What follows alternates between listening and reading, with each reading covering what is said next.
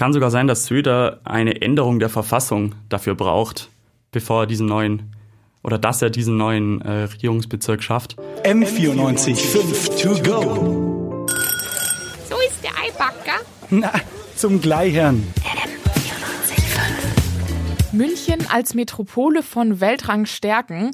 Wir wollen einen eigenen Regierungsbezirk München schaffen. Das hat Bayerns Ministerpräsident Markus Söder am Mittwoch getwittert und im Zuge dessen haben wir uns gefragt, was heißt das überhaupt für München? Was genau ist ein Regierungsbezirk und was sind die Vor- und Nachteile davon? Darum geht's heute bei uns bei M945 To Go mit Antonia Engelhardt und Julius Pretzel. Julius, was genau ist überhaupt ein Regierungsbezirk? Ja, das ist ähm, zunächst mal einfach ein Teil von Bayern mit eigener Regierung. Der vertritt die Interessen der gesamtbayerischen Regierung eben vor Ort. Da geht es zum Beispiel darum, Gesetze zu regeln oder Geld für Projekte zu verteilen, eben innerhalb von dem Regierungsbezirk. Das ganze Modell beruht auf König Ludwig I. Das heißt, die gibt es schon seit 1838 und München zählt zu Oberbayern. Mhm. Genau, das heißt, äh, zum Beispiel, wenn wir jetzt beim Geld bleiben, dann äh, heißt es, dass München das Geld mit Oberbayern teilt, was es zu vergeben hat. Wenn München ein Regierungsbezirk ist oder wenn München unabhängig äh, noch im Regierungsbezirk Oberbayern dabei ist? Jetzt, jetzt aktuell, okay. weil es zu Oberbayern gehört. Also okay. für Oberbayern wird Geld verteilt und das wird eben auch in Projekte in München investiert.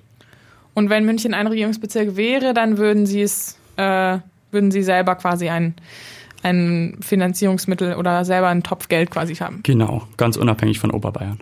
Und warum denkt äh, Söder jetzt, München müsste ein eigener Regierungsbezirk werden?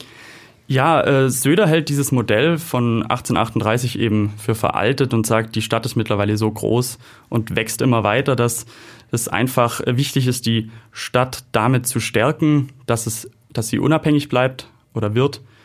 Und so könnte sich München eben auch auf die Städteentwicklung konzentrieren. Und wie kann jetzt so ein Regierungsbezirk aussehen? Was ändert sich dann da konkret für München? München wäre dann der viertgrößte Regierungsbezirk und damit größer als zum Beispiel Unterfranken, Niederbayern oder die Oberpfalz. Äh, was sich da konkret ändert, das habe ich mich auch erstmal gefragt. Äh, ich habe dann mich mal in der Straße umgehört und so ein bisschen gefragt, ob die Leute konkret eigentlich wissen, was es bedeutet, wenn München jetzt ein eigener Regierungsbezirk wäre? Puh, ehrlich gesagt habe ich keine Ahnung. Ich habe da mich wirklich noch, noch gar nicht mit befasst. Ich kenne mich sehr schlecht aus. Naja, ich weiß, was es bedeutet, klar. Aber ähm, müsste, müsste ich jetzt dazu hören, welche Gründe dafür oder dagegen sprechen, weiß ich nicht. Weiß ich nichts Explizites. Also, ja, nee. Es herrscht allgemeine Unwissenheit. Und äh, deswegen habe ich mich auf die Suche nach einem Experten gemacht und habe Martin Groß gefunden. Der ist äh, Politikwissenschaftler an der LMU und forscht hauptsächlich zu Kommunalpolitik und den habe ich eben gefragt, ähm, ob der mir das erklären kann. Was die Regierungsbezirke oder was dann München aufwerten würde, wäre, dass man eben auch die staatliche Aufsicht hat und auch äh, private und öffentliche Vorhaben fördern kann, die ein ganz anderes finanzielles Volumen auch ähm, ausweisen können. Was meint er mit staatliche Aufsicht? Also wenn es jetzt einfach um Projekte geht, die ähm, in der Stadt beschlossen werden sollen, dann muss sich derzeit München noch an Regelungen und äh, ja auch Erlaubnis, sagen wir mal, äh, von, von Oberbayern, also von dem ganzen Regierungsbezirk halten.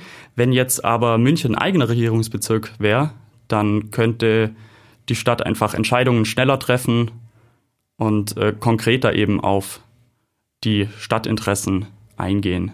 Wie wäre es andersrum gesehen? Was für Nachteile hat so ein Regierungsbezirk? Ja, genau. Ähm, es gibt natürlich auch einen Haken, beziehungsweise es könnte einen Haken geben und das erklärt uns auch Martin Groß. Na, einer der Nachteile wäre, dass wenn ich sage, man hat ein größeres finanzielles Budget, dass von diesem größeren finanziellen Budget aber auch Umlagen ähm, vorgenommen werden müssen, dass quasi zwischen den Regierungsbezirken Gelder verteilt werden, aber auch innerhalb der Regierungsbezirke. Und dass dann natürlich klar ist, dass die Stadt München auch Geld abgeben müsste an andere Gemeinden und Städte. Ist das nicht ein bisschen widersprüchlich? Ja, es ist schon widersprüchlich. Es ist einfach jetzt noch nicht wirklich zu durchschauen, ähm, was die Auswirkungen wären. Es ist natürlich sehr ähm, ja, sind gute Aussichten, erstmal zu sagen, die Stadt bekommt dann mehr Geld.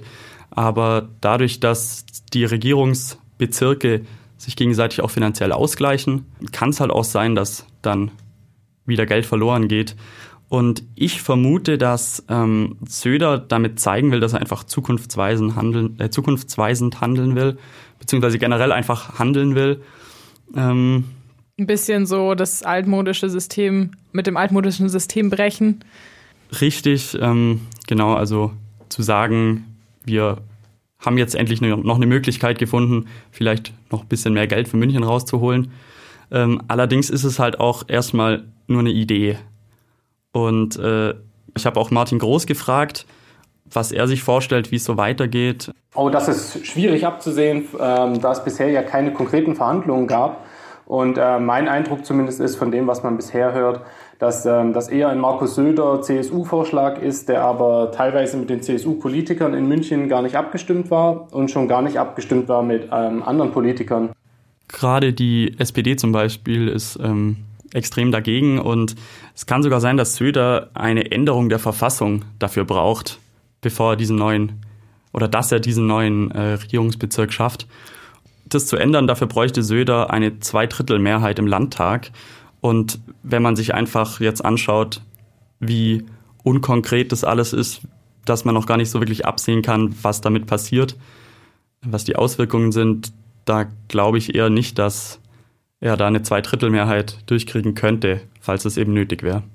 Aber es ist einfach bisher nur eine Idee und ein Twitter-Post von Markus Söder. Und ob das München wirklich braucht, um weiterzukommen, das wissen wir nicht. M94 5 to go.